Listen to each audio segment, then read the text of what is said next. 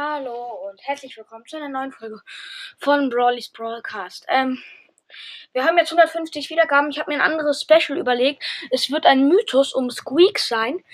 Denn ähm, in der Beschreibung von Squeak steht zum einen, dass er aus Versehen von Colonel Ruff erschaffen wurde.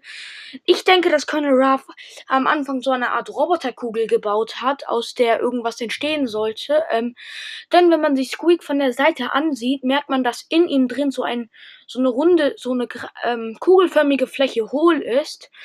Ähm, und ich glaube, ähm, dass der Automat hinten an seinem Rücken ähm, Schleim produziert, den Squeak mit seinen Bomben losführt. Es wäre auf jeden Fall ziemlich, ziemlich krass, wenn Colonel Ruff den aus, wenn irgendwie die Kugel aus Versehen mit Schleim berührt wären würde. Ähm, und dann so eine Art explodiert. Ähm, deshalb ist es in dem so hohl.